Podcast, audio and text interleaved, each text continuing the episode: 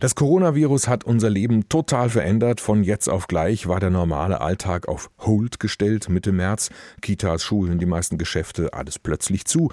Und viele Menschen haben entweder gar nicht mehr arbeiten gehen können oder nur noch von zu Hause aus. Und noch viel mehr. Auch private Treffen mit Freunden oder der Familie waren nicht mehr möglich oder nicht mehr so wie vorher.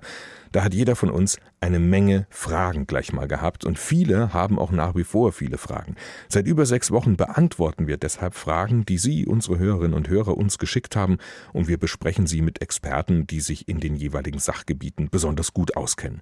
Meine Kollegin Juliane Ort war eine derjenigen, die die Fragen gesammelt und sortiert hat in den vergangenen Wochen und dann vor allem die jeweils passenden Fachleute dazu gesucht hat, um sie zu beantworten.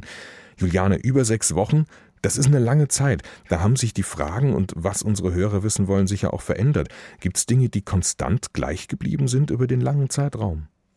Ja, schon. Also konstant geblieben sind zum Beispiel die Fragen aus dem Bereich Gesundheit und da vor allem, wie man sich vor einer Ansteckung schützen kann. Also das war und ist nach wie vor der größte Fragenbereich, würde ich sagen. Da geht es immer wieder darum, wie sehr Viren an Oberflächen haften bleiben und ob man sich darüber anstecken kann. Also beispielsweise über einen Einkaufswagen im Supermarkt oder über Türklinken oder Knöpfe in Fahrstühlen. Und es gab auch immer wieder Fragen in die Richtung, ist das Ganze jetzt nicht total übertrieben und ist es wirklich sinnvoll, eine Maske zu tragen und warum machen wir dieses und jenes so, obwohl es andere ja ganz anders machen? Also auch solche Fragen kamen, zwar jetzt nicht sehr oft, aber sie kamen und die haben wir dann auch ganz bewusst immer wieder aufgegriffen.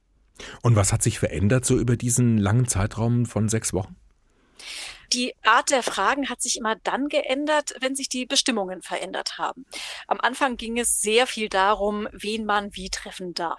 Darf ich meine Eltern treffen? Das war so eine der häufigsten Fragen überhaupt. Oder dürfen die Großeltern die Enkel sehen? Später kamen dann Fragen zur Schulsituation, zum Beispiel, ob es genug Seife gibt in der Schule oder ob eine ganze Klasse in Quarantäne muss, wenn ein Schüler positiv getestet ist.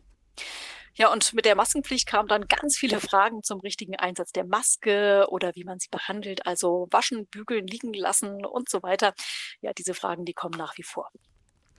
Juliane, wir haben es ja gestern schon mal grob überschlagen, wie viele Fragen es insgesamt waren. So etwa 350 haben wir gesagt, äh, waren es dann wohl, die wir wirklich den Experten dann vorgelegt haben. Was hat dich überrascht bei den Fragen von unseren Hörerinnen und Hörern? Also sehr positiv hat mich die große Beteiligung unserer Hörerinnen und Hörer überrascht, die sich mit teils sehr persönlichen Fragestellungen an uns gewandt haben, ja, und uns damit ja auch das Vertrauen geschenkt haben, dass diese Fragen bei uns gut aufgehoben sind.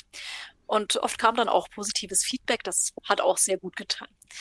Mich hat auch überrascht, wie bereitwillig die allermeisten unserer Expertinnen und Experten sich die Zeit zum Beantworten der Fragen genommen haben. Die meisten von ihnen sind ja Leute, die auch durch Corona gerade noch beschäftigter sind als sonst. Ja, und trotzdem haben sie sich teils sonntags, teils auch in ihren Ferien hingesetzt und die Fragen richtig bearbeitet, denn auch für Experten ist ja vieles neu und muss erst nachgelesen oder erfragt werden. Jetzt beenden wir das Ganze allerdings erstmal. Warum eigentlich kommen keine Fragen mehr?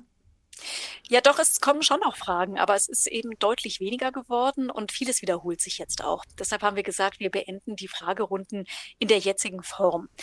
Die sind übrigens auch alle unter hrinforadio.de weiterhin nachzuhören. Dort findet man sehr viele Antworten auf sehr viele Fragen, zum Beispiel zum Thema Schutz vor Ansteckung oder Arbeitsrecht oder Reiserecht und vieles andere. Wir hatten ja fast 30 Fragerunden. Ja, und wer darüber hinaus noch Fragen hat, der ist auch herzlich eingeladen, diese Fragen weiter an uns zu schicken. Wir bleiben dran, wir lesen jede Frage und wir werden auch weiterhin Fragen in unserem Programm aufgreifen und beantworten. Dann eben nicht mehr in dieser Form. Juliane Ort, H-Info-Redakteurin, die im Team mit anderen Kolleginnen ihre Hörerfragen gesammelt und sortiert hat und unsere Expertenfragerunden organisiert hat in den vergangenen sechs Wochen. Regelmäßig wie bisher machen wir das jetzt erstmal nicht mehr, sondern nur noch nach Bedarf, je nachdem, wie die Krise und die Pandemie sich eben weiterentwickelt und vielleicht ja auch nochmal ganz neue Fragen und Themen dadurch aufkommen.